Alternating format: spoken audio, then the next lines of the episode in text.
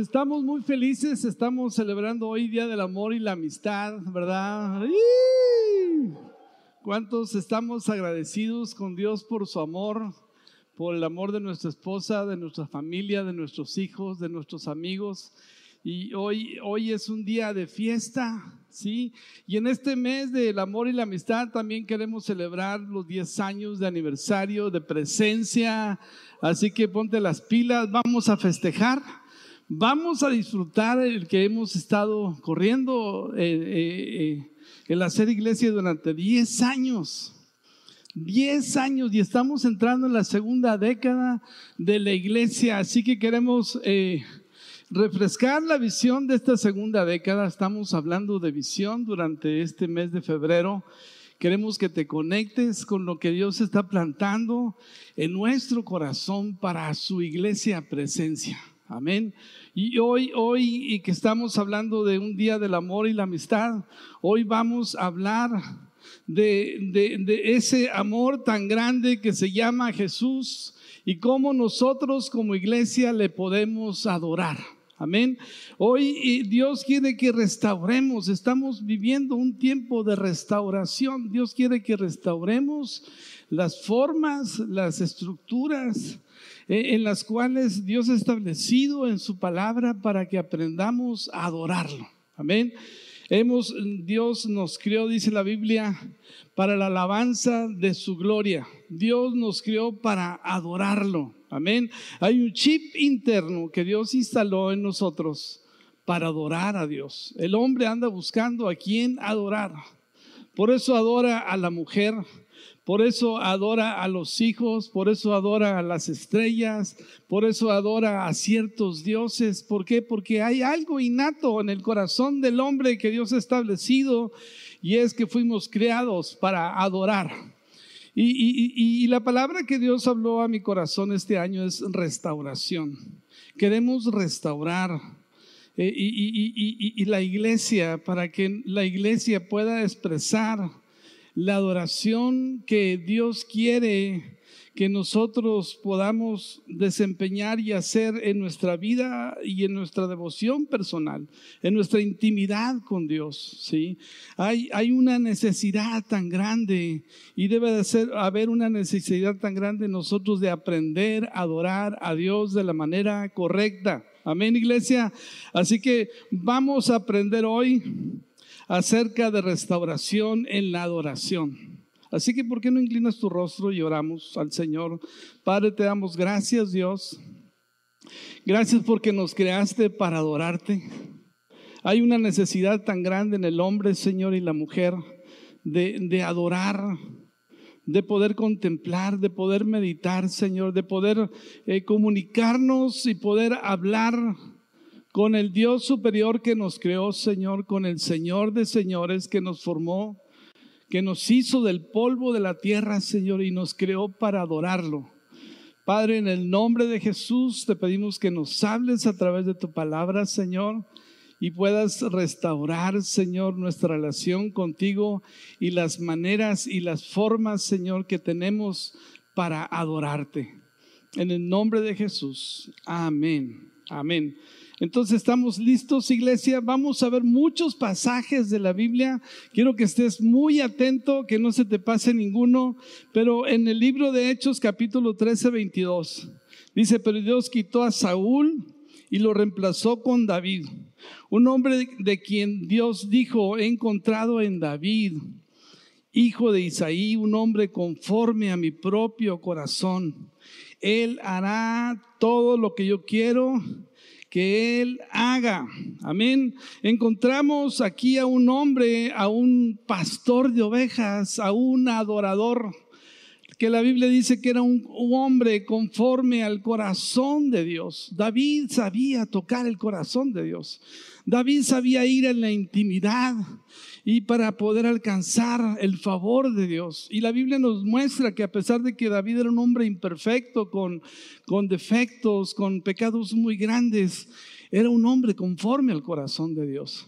Que Dios puede decir de presencia de nosotros como iglesia, presencia es una iglesia conforme al corazón de Dios. Eso es lo que anhela nuestro corazón. Eso es lo que anhela mi corazón como pastor, que realmente podamos aprender a cautivar y conquistar el corazón de Dios como lo hacía David. Amén. David era un hombre que profundizaba en su relación con Dios. Y, quisiera compartir algunos puntos de qué hizo David para conquistar el corazón de Dios.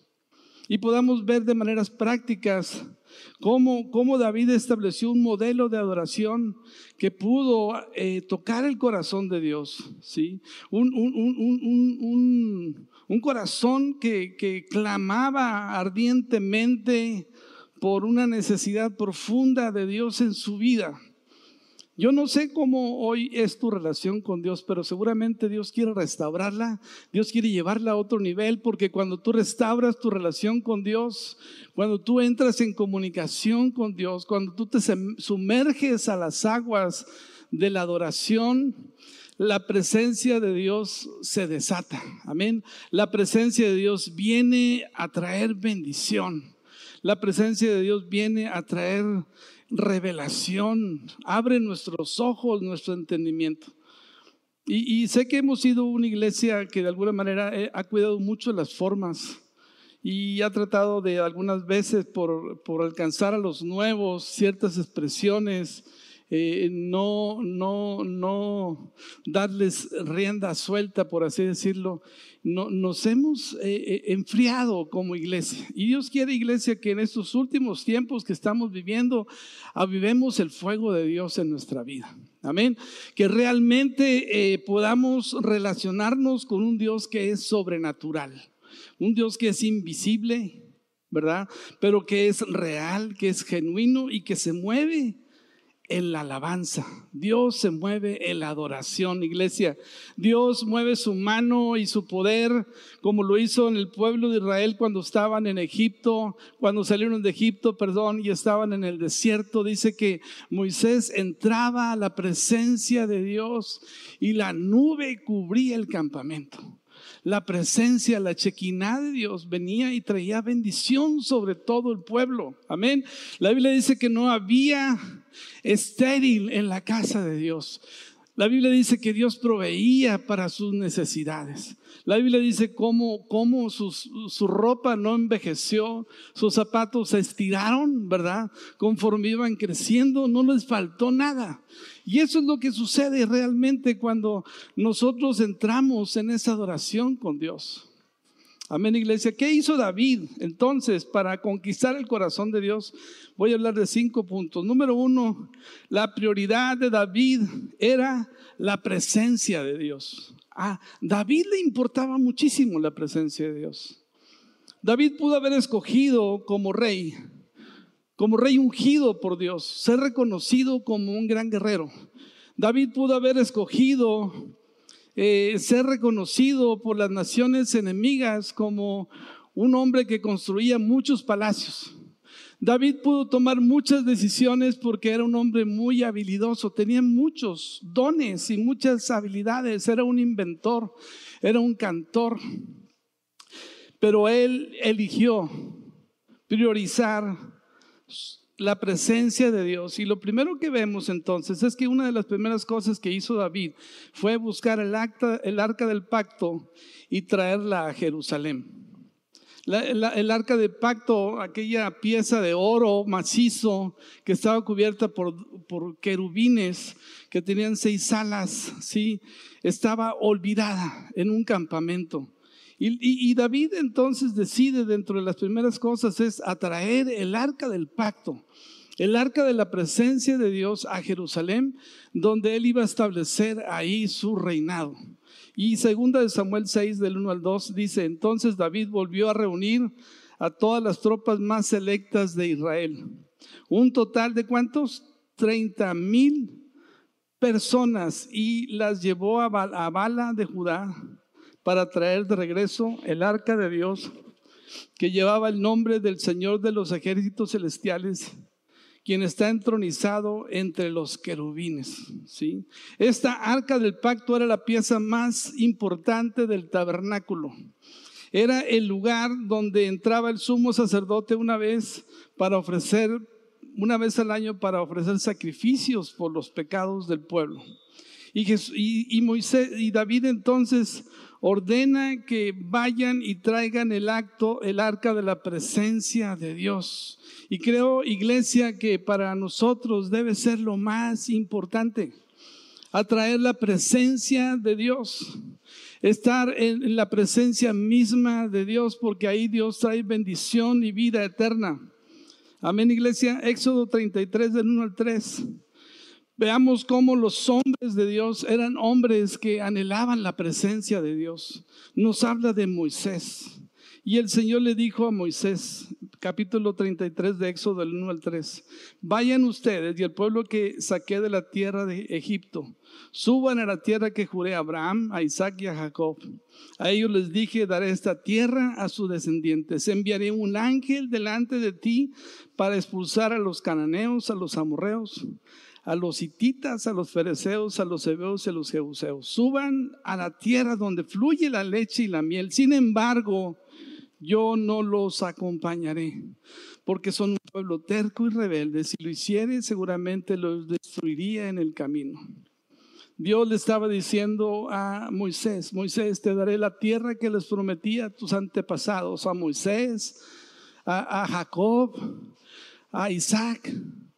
Pero yo no iré contigo, porque Y enviaré un ángel que vaya delante de ustedes. Él les entregará la bendición, pero yo no los acompañaré. Wow.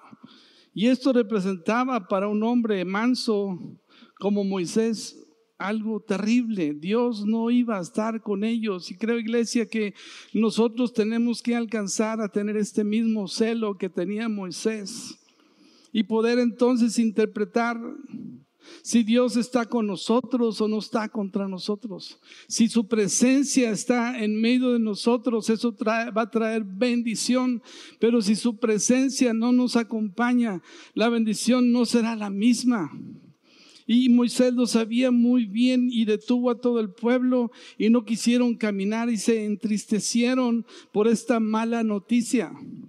Y Moisés entonces empezó a buscar ardientemente, profundamente a Dios. Y dice en el versículo 12, 13 del capítulo 33, un día Moisés le dijo al Señor, tú me has estado diciendo, lleva a este pueblo a la tierra prometida, pero no me has dicho a quién enviarás conmigo. Me has dicho, yo te conozco por tu nombre y te miro con agrado. Si es cierto que me miras con buenos ojos, Permíteme conocer tus caminos porque, para que pueda comprender más a fondo y siga gozando de tu favor. Y recuerda que esta nación es tu propio pueblo. Dios, este pueblo no es mío, es tuyo. Tú lo sacaste de Egipto, Señor. ¿Qué van a decir las naciones si no vas con nosotros? Porque eso es lo que nos hace especiales. Y dice el versículo 15 y 16.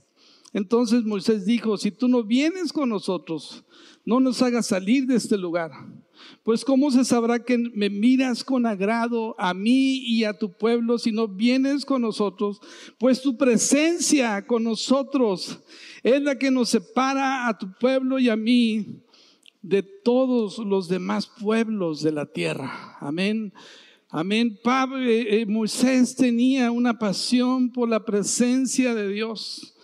Moisés tenía una, y David tenía una pasión por que la presencia de Dios estuviera con ellos. Eso es lo más importante, iglesia. Eso es lo más valioso que tenemos. Esa debe ser la máxima prioridad de nuestras vidas. Amén. Vivimos para adorarlo. Y vivimos para adorar un Dios que está vivo, un Dios que está presente, no un Dios que está muerto, no un Dios olvidado. ¿sí? Dejemos de, de, eh, como escribe este autor, eh, no sé si es Jackie Chan, el Dios olvidado, no sé si, no es, no es Jackie Chan, no es este David Francis Chan, ¿no? Francis Chan, ah, bueno, se parece, pero no es igual. ¿Ok?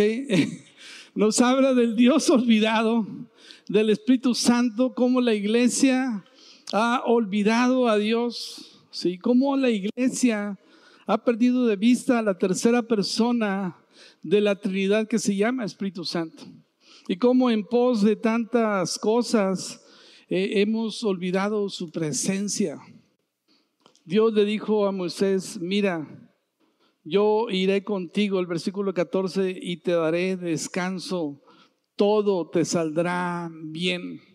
Lo que garantiza en nuestra vida, iglesia, y en nuestra familia, en nuestros hijos, en nuestros negocios, en nuestra iglesia, que nos vaya bien, es que su presencia vaya con nosotros. ¿Estás escuchando, iglesia? Es que su presencia sea una realidad en nuestra vida. Amén. Muy bien, entonces lo primero que hizo David fue traer el arca de la presencia de Dios. Número dos, David preparó un lugar para el arca. David preparó una tienda, un tabernáculo. En Primera de Crónicas 15:2 nos dice, después ordenó, nadie excepto los levitas podrán llevar el arca de Dios. El Señor la ha elegido a ellos para que carguen el arca del Señor y para que les sirvan para siempre. David entonces preparó un lugar de adoración, un altar de adoración. ¿Para qué? Para que ahí pudiera ir el pueblo continuamente, ahí se pusiera el arca del pacto. Y ahí la gente pudiera acercarse a ese lugar para adorar, para buscar a Dios, para meditar en su presencia. Y creo que eso es algo súper importante. ¿Cómo estamos nosotros preparando nuestros altares de adoración? ¿Cómo estamos reparando el templo? Reconstruyendo esos lugares de adoración, esa oficina, ese lugar secreto, ese lugar íntimo, donde queremos encontrarnos con Dios, donde podemos estar meditando en su presencia. Y, y David fue un hombre que se esmeró en darle lo mejor a Dios no solamente le preparó una carpa, una tienda, sino también propuso en su corazón, construirle un templo para Dios, el cual no pudo construir porque había, eh, eh, había eh, derramado mucha sangre, pero lo hizo Salomón, su hijo. Amén. Que David preparó el lugar para el arca. La, la, Biblia nos dice en el capítulo 15 de Salmos, del 1 al 5, ¿Cómo podemos preparar el altar para podernos comunicar con Dios? Ese lugar de adoración donde la presencia de Dios pueda venir y consumir el sacrificio y, venir a, a, descender su presencia. Amén. Y Salmo número 15 del 1 al 5 nos dice, Señor, ¿quién puede adorar en tu santuario? ¿Quién puede entrar en tu presencia en tu monte santo? Los que llevan una vida intachable y hacen lo correcto, los que dicen verdad con el corazón sincero, los que no se presentan al chisme ni le hacen daño a su vecino ni hablan mal de sus amigos, los que desprecian a los pecadores descarados. Y honran a quienes siguen fielmente al Señor y mantienen su palabra aunque salgan perjudicados los que prestan dinero sin cobrar intereses y no aceptan sobornos para mentir acerca de un inocente. Preparar el altar es preparar tu corazón. Preparar el altar es pedir perdón. Preparar el altar es separarte de iniquidad, de todo, de todo aquello que pueda estorbar, que la presencia de Dios venga sobre nosotros, iglesia, porque Dios es un Dios santo. Amén. Dios es un Dios santo. Y Dios quiere venir. Eh, preparar el altar es perdonar y restaurar relaciones que se han dañado. Marcos 11, 25 dice, cuando estén orando, primero perdonen a todo aquel contra quienes guardan rencor, para que su Padre que está en el cielo también los perdone a ustedes sus pecados. Mateo 5, 23 al 24 nos dice, por lo tanto, si presentas una ofrenda en el templo y de pronto recuerdas que tienes algo contra ti, alguien tiene algo contra ti, deja la ofrenda allí en el altar. Anda y reconcíliate con esa persona. Luego ven y presenta tu ofrenda a Dios. Amén. Iglesia, prepara el altar. Repara el altar. Vuelve a visitar el altar olvidado, porque quizás para muchos de nosotros hemos olvidado el altar. Está escondido, está lleno de polvo, está sucio, no hemos ido a su presencia. ¿Por qué? Porque nos ha ganado la avaricia, nos ha ganado la ocupación, nos ha ganado el activismo, Y nos hemos olvidado de lo más importante, el altar de Dios. Amén, iglesia. ¿Alguien Dios le está hablando, iglesia? Por eso las cosas no están bien. Por eso muchos de nuestros problemas, muchas situaciones en nuestra vida no están resueltas. Porque hemos olvidado el altar de Dios. Hemos olvidado que Dios nos rescata de las tinieblas dice la Biblia, y nos trae a la presencia de la luz admirable de Cristo. La vida de una persona común se vuelve, se vuelve importante. ¿Por qué? Porque ha sido perdonada, ha sido justificada y ha sido ahora traída a los pies de Jesús. ¿Para qué? Para adorarlo para adorarlo, como lo hizo aquella mujer que entró a la casa de Simón y se postró a los pies de Jesús. Hemos olvidado de que fuimos rescatados de nuestra mala manera de vivir para ahora vivir para adorarlo. ¿sí? En algún momento nos perdimos. En algún momento complicamos las ecuaciones ¿sí? Y, nos volvimos, ¿qué tengo que hacer para lograr esto? ¿Qué tengo que hacer para lograr de otro? Cuando lo más importante, lo único que teníamos que hacer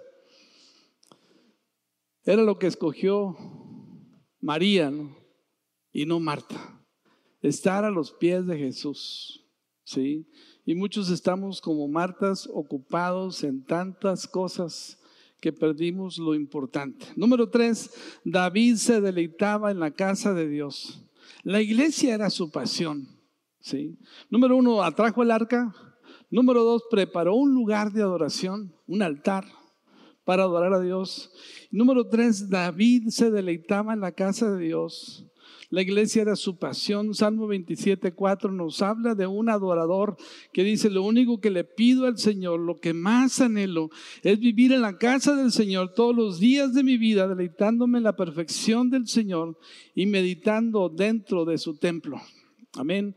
David encontraba el gozo, encontraba significado, encontraba alegría en la casa de Dios. Amén. Es triste ver cómo en la reunión del martes vienen menos de 20 personas. Amén. Y yo quiero animarte realmente, si quieres ver en esta nueva temporada eh, la bendición de Dios en tu vida, tienes que encender el fuego de la presencia de Dios en tu vida. Tienes que tenemos que volver al altar de Dios al altar de su presencia. ¿Alguien está escuchando eso, iglesia? Tenemos que buscar su presencia porque su presencia es la que nos separa de los demás pueblos. Número cuatro, David daba ejemplo de ser un adorador.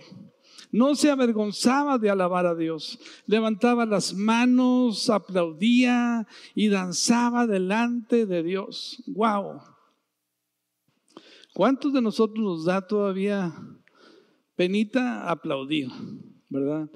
Levantar nuestras manos, adorar porque somos libres. Cuando estás atado, tú no puedes levantar tus manos. Cuando estás atado, tú no puedes aplaudir porque te has comprado una idea barata de no sé qué cosa, pero la Biblia nos dice que aplaudamos a Dios, que levantemos nuestras manos, que dancemos delante de su presencia y el ejemplo es David. En, Primera de Crónicas 15, 25 dice, luego David y los ancianos de Israel, junto con los generales del ejército, fueron a la casa de Obed-Edom para trasladar el arca del pacto del Señor a Jerusalén con gran celebración. Amén. ¿Con gran qué? Celebración. Había una fiesta tremenda. Imagínate el arca del pacto, el arca de la presencia de Dios que durante años había estado en otro lugar, que no la habían podido transportar, que había sido olvidada. David preparó todo una ceremonia, una fiesta de bienvenida para, para, trasladar el arca del pacto a Jerusalén. Dice que iban los ejércitos, iban los, los, los sacerdotes, los levitas con trompetas, con, con arpas, con panderos, estaban haciendo una fiesta increíble para Dios. estaban danzando, estaban aplaudiendo y estaban felices porque papá volvía a casa. La presencia de Dios iba a volver a Jerusalén. Y David dice que David danzaba con todas sus fuerzas delante del Señor. También nos dice cómo su esposa Milca lo vio y lo juzgó, ¿verdad? Dijo, mira ese viejo ridículo que se pone a danzar como si fuera un sirviente delante del pueblo. Y la Biblia dice que por haber visto con malos ojos a David, Milca, la hija de Saúl, no volvió a tener hijos, quedó estéril. ¡Wow! ¿Qué problema te puedes cargar cuando juzgas al hermano que sí danza, que sí aplaude, pero tú estás como momia y no puedes expresarle adoración a Dios? Amén. Dios dice que Dios se goza con la alabanza de su pueblo, iglesia. Dios se goza como cuando en tu casa están tus hijos, están ahí presentes, están felices. Tú te gozas porque ellos están también felices, ¿sí o no, iglesia? Hay gozo en el pueblo de Dios. La Biblia dice que el gozo del Señor es nuestra fortaleza. Amén. El gozo del Señor es nuestra fuerza. Número cinco, la alabanza que David instituyó en la tienda con el arca del pacto es el modelo de alabanza y adoración que Dios quiere para su iglesia. Fíjate bien, la alabanza que David instituyó en esa tienda con el arca de pacto es el modelo de alabanza y adoración que Dios quería y quiere para su iglesia. Hechos capítulo 15, 16. Pablo, el apóstol Santiago, perdón, el medio hermano de Jesús, dice estas palabras. Estas palabras que también habían sido escritas por el profeta Amós. Y dice lo siguiente, Hechos 15, 16. Después yo volveré y restauraré la casa caída de David. Reconstruiré sus ruinas y la restauraré. Wow. Dice otra vez, después yo volveré, dice el Espíritu Santo, y restauraré la casa caída de David. ¿Cuál es la casa caída de David? El tabernáculo de David la tienda, el modelo de adoración que David instituyó al traer el arca de la presencia de Dios a Jerusalén. Dice, yo reconstruiré sus ruinas y la restauraré. Ahora, quiero que notes conmigo que esto fue dicho por Santiago, el medio del contexto es una profecía, digamos, cómo Dios en los cómo, eh, cómo Dios decidió restaurar el tabernáculo de David. Ahora, si tú conoces el patio exterior, un patio donde estaba el altar de bronce del sacrificio y estaba el lugar santo y el lugar santísimo, no voy a predicar de eso hoy. Pero la Biblia nos dice entonces que Dios le dio instrucciones a Moisés para, para hacer un tabernáculo. Ese tabernáculo representaba la justicia y la santidad de Dios. Amén. Pero hubo otro tabernáculo también, el tabernáculo de David, que representaba la misericordia. Moisés, David, Salomón. Dios dijo, y restauraré el tabernáculo caído de David. También existía el tabernáculo de Moisés. Y quiero que veas en 1 Crónicas 16, sacerdotes Sadoc y a sus colegas, sacerdotes en el tabernáculo del Señor, en el lugar de adoración, ¿en dónde? en Gabaón, donde siguieron sirviendo delante del Señor. Cada mañana y cada tarde sacrificaban al Señor las ofrendas quemadas, habituales sobre el altar apartado para ese propósito, en obediencia a todo lo que está escrito en la ley del Señor como Él lo había ordenado a Israel. El tabernáculo de Moisés, iglesia, entonces estaba en Gabaón. Ahí se ofrecían los sacrificios, ahí se ofrecían los animales, pero también al mismo tiempo en otro lugar estaba aquella tienda especial donde estaba el arca del pacto de la presencia de Dios que había construido y preparado David. Primera de Crónicas 16:1 dice, trasladaron el amadas y ofrendas de paz. Mientras el tabernáculo de David estaba en el monte de Sión, en la ciudad de Jerusalén, el tabernáculo de Moisés estaba en el monte Gabaón. Su propósito era mostrarnos la justicia y santidad de Dios. Y el tabernáculo de David nos mostraba gracia y favor del Dios grande y misericordioso que tenemos. Veamos algunas diferencias rápidamente entre estos dos tabernáculos. A diferencia de Moisés, el tabernáculo de David no había una cortina entre el lugar santo y el lugar santísimo. Amén. Era la misma arca del pacto que estaba ahí, que representaba la, la gracia y la misericordia de Dios. Dice la Biblia que un fuego de color azul se prendía en, ese, en esa carpa que representaba la presencia de Dios. Cuando el pueblo empezaba a adorar a Dios y empezaba a clamar en ese tabernáculo construido por, por David, la presencia de Dios venía y bendecía aquel lugar y a todas las personas que ahí estaban. De tal manera como dice Hebreos 4:16, así que acerquémonos con toda confianza al trono de la gracia de nuestro Dios. Ahí recibiremos su misericordia y encontraremos la gracia que nos ayudará cuando más lo necesitamos. En vez de ofrecerle a Dios sacrificios de animales, otra diferencia entre eh, este tabernáculo que estaba en Gabaón y en, y en, y en el monte Sión es que en uno se sacrificaban animales y en otros se sacrificaban alabanzas a nuestro Dios. Salmo 27, 16 dice, entonces mantendré mi cabeza en alto por encima de los enemigos que me rodean. En tu santuario ofreceré sacrificios con gritos de alegría y con música cantaré y alabaré tu nombre. Amén, iglesia.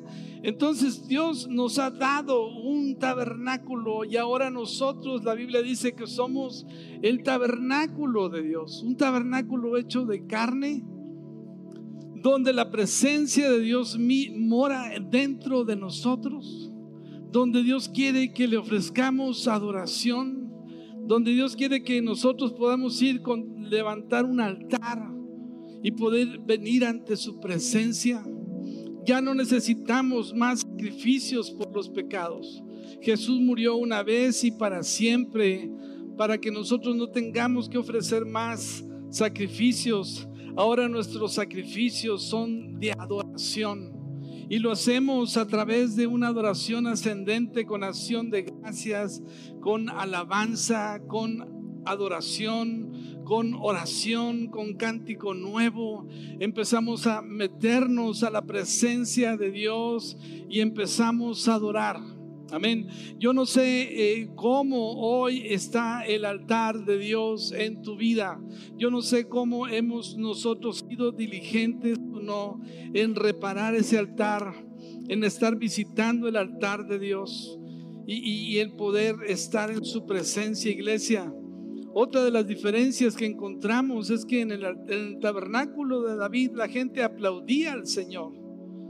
Salmo 47.1 dice, vengan todos, aplauden, griten de alegría, alabanzas a nuestro Dios. ¡Wow! el aplaudir es una expresión de gozo, una expresión de celebración. Cuando tú estás dando un aplauso, puedes dar un aplauso a Jesús, iglesia. Si estás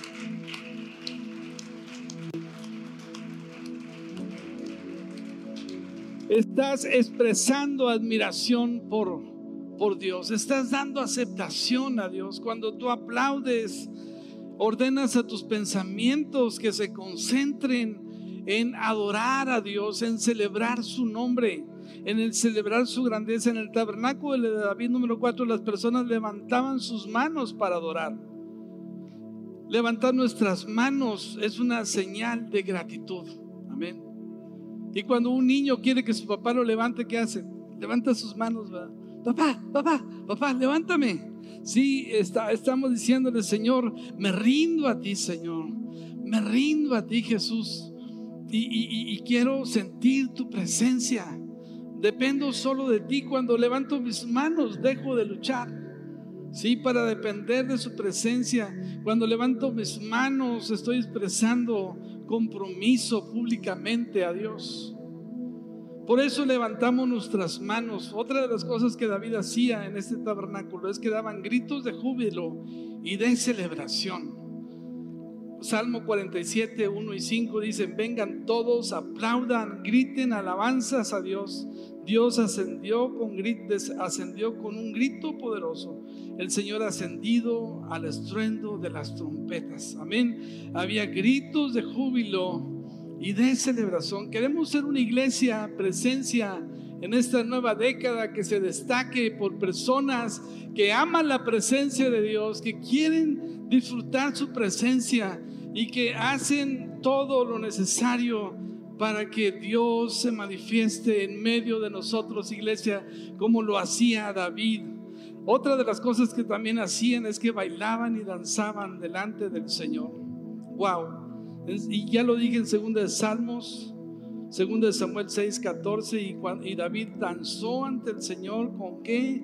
Con todas sus fuerzas vestido con una vestidura sacerdotal. Y ahí estaba David danzando delante del Señor con instrumentos musicales, eh, celebrando con cántico nuevo al Señor. Y Efesios 5, 19 nos dice que también había una adoración espontánea. Amén.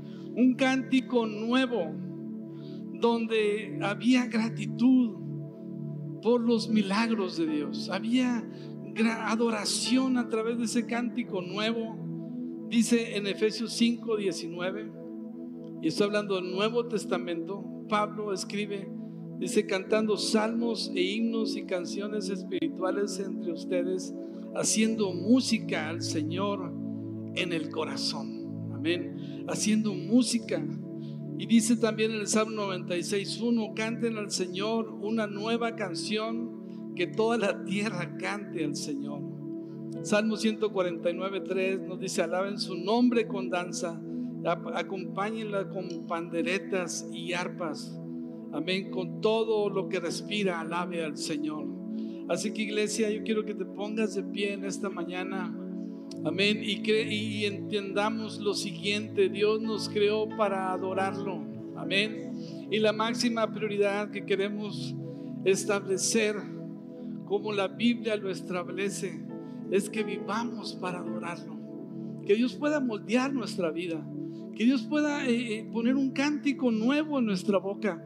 Que realmente nosotros entendamos que fuimos hechos y fuimos atrapados por Jesús para adorarlo en su presencia. ¿Sabes lo que tú y yo haremos en la presencia de Dios? Apocalipsis 22, 14, 2 dice que había un millar, millares y millares de personas, millones y millones de personas que están en la presencia de Dios declarando santo, santo, santo Dios todopoderoso. Yo no sé si a ti te gusta la alabanza o no, pero algo sí sé es que podemos aprender. Amén. Podemos romper todos esos esquemas que nos han limitado, que nos han atado en el pasado y, despertar una iglesia que despierta a, a, un mover del Espíritu Santo, a entender que nacimos para adorarlo, nacimos para exaltar su nombre. Y Jesús es nuestra pasión, Jesús es la pasión más grande que tenemos, iglesia. Padre, gracias Jesús. ¿Por qué no cierras tus ojos y levantas tus manos a Dios en esta mañana? Sé que Dios está hablando a tu corazón, pero sabes que Dios quiere que priorices su presencia antes que tu necesidad. Porque cuando priorizas a Dios, cuando estableces a Dios en primer lugar en tu vida y le adoras, todas las cosas vienen por añadidura. Cuando tú adoras a Dios, el Espíritu Santo se mueve. Y el Espíritu Santo trae libertad, trae sanidad. El, Espíritu Santo vendrá para sanar tu herida y para traer milagros en medio de nosotros. Padre, perdónanos, Señor, porque nos hemos desviado, Señor. Hoy, Padre, nos volvemos a ti, Señor. Hoy nos volvemos a ti, Señor. Queremos levantar esos lugares de adoración en nuestras casas esos altares descuidados, llenos de polvo, Señor. Padre, perdónanos, Señor. Tú quieres un pueblo que te adore en espíritu y en verdad. Tú buscas un pueblo, Señor, que te adore, Señor, con todo el corazón, con todas sus fuerzas, Señor. Gracias, Dios. Espíritu Santo, muévete en este lugar. Espíritu Santo, ven a este lugar, Señor. Muévete en medio de nosotros, Señor. Oh, Espíritu Santo, ven. Ven Espíritu Santo, Señor. Ven Espíritu Santo, Señor. Ven Espíritu Santo, Señor. Llévanos a adorar. Enséñanos a adorar, Espíritu Santo, Señor. Llévanos a Jesús. Preséntanos al Padre. Sí, Señor.